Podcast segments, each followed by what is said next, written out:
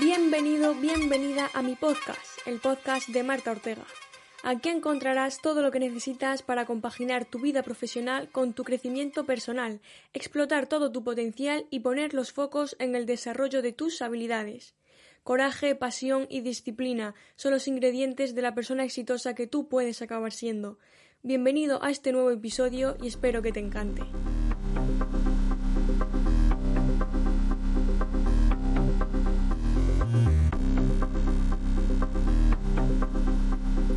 Bienvenidos un día más a mi podcast. En el día de hoy vamos a tratar cómo el, pensamiento anualizado, es decir, lo que la gran mayoría de la sociedad tiene en mente, lo que se, nos ha establecido desde pequeñitos, que es el conseguir nuestras metas en un año, es decir, en 12 meses.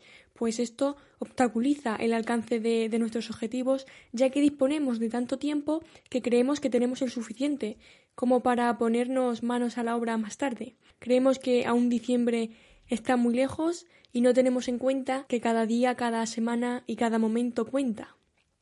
Diciembre suele ser la fecha límite que la mayoría de las personas se ponen para medir tanto su éxito como su fracaso durante esos últimos doce meses, cuando lo correcto sería hacer esas mismas mediciones no solo una vez cada año, sino una vez cada tres meses, y de esta manera haremos que nuestras ganas, nuestra emoción, nuestra energía estén siempre a flor de piel. Dejaremos de sentir todas estas emociones tan solo el primer mes del año, que es lo que nos suele pasar en enero la emoción y pasaremos a sentirla constantemente. Y con este método, con el método de, de 12 semanas, de 3 meses, es lo que vengo a ofrecerte.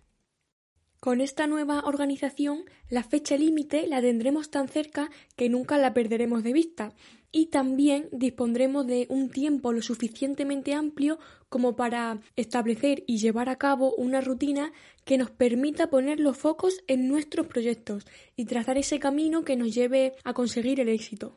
Pero bueno, en primer lugar, antes de comenzar a explicar cómo funciona este método, lo que me gustaría es que cada uno de nosotros por nuestra cuenta propia entendamos que la razón por la que aún no hemos conseguido algún objetivo o no estamos teniendo la vida que queremos no se debe a la manera en que nos trataron nuestros padres, a la falta de oportunidades que hayamos tenido o que hayamos dejado de tener o a cualquier otra circunstancia, porque son nuestras decisiones y no nuestras circunstancias lo que determinan nuestro futuro y en el momento en que dejemos de permitir que nuestra vida se vea configurada por las circunstancias o por X personas, será en ese momento en el que empezaremos a ser dueños de nuestra vida.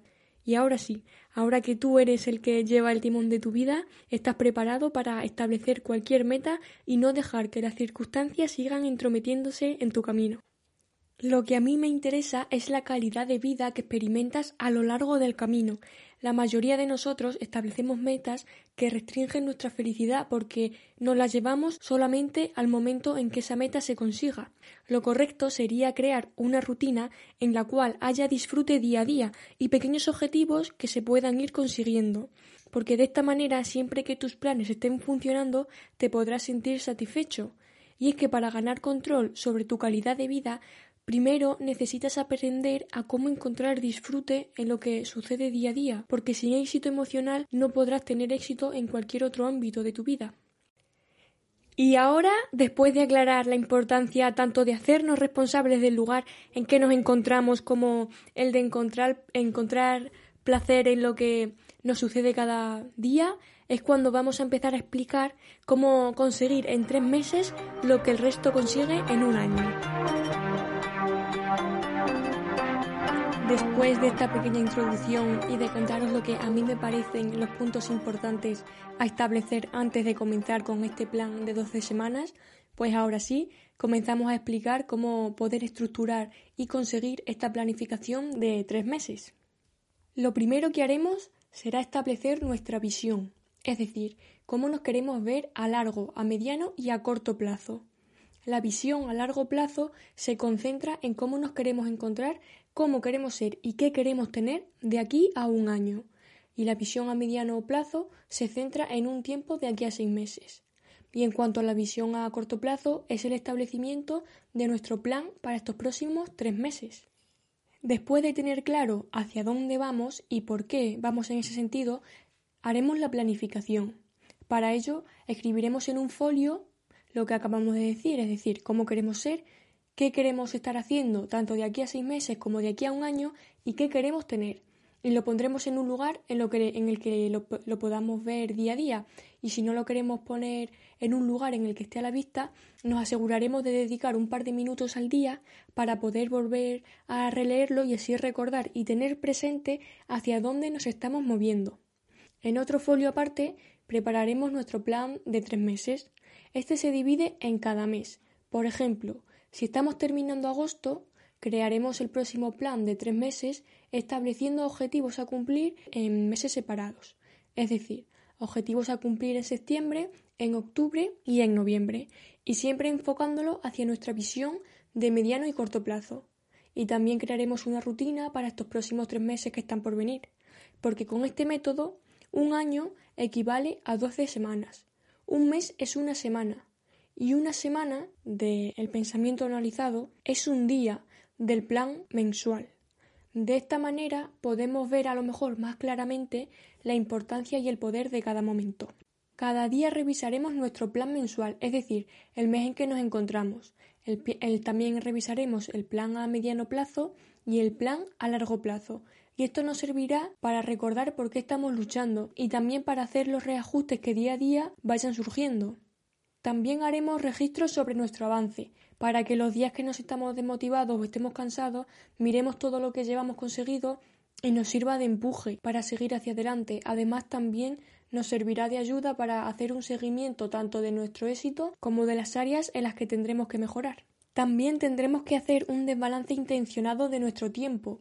Es decir, hay personas que creen que la vida está equilibrada cuando dedican la misma cantidad de tiempo y de energía a todas las áreas de su vida, y esto además de ser una creencia errónea, también es improductiva.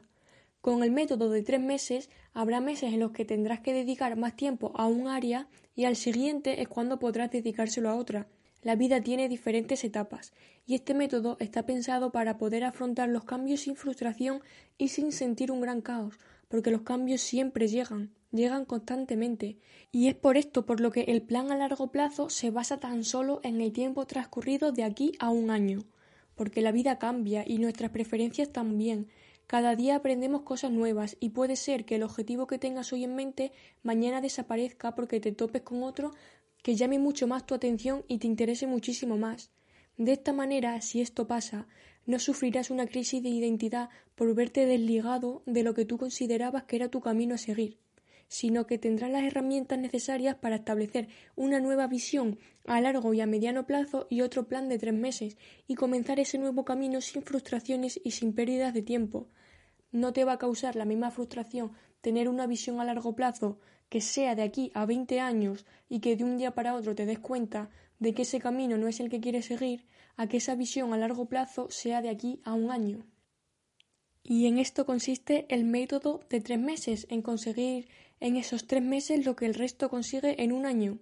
Y por último, vamos a recordar que en primer lugar estableceremos una visión a largo, a mediano y a corto plazo.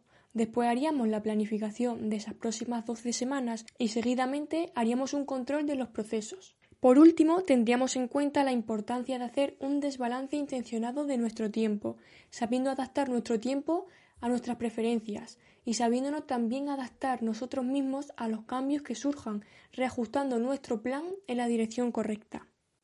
Hasta aquí llega el podcast de hoy, espero que te sirva de utilidad y que quieras implementarlo en tu vida. Muchas gracias por llegar hasta aquí y nos vemos el próximo jueves. Un abrazo fuerte, muchísimas gracias.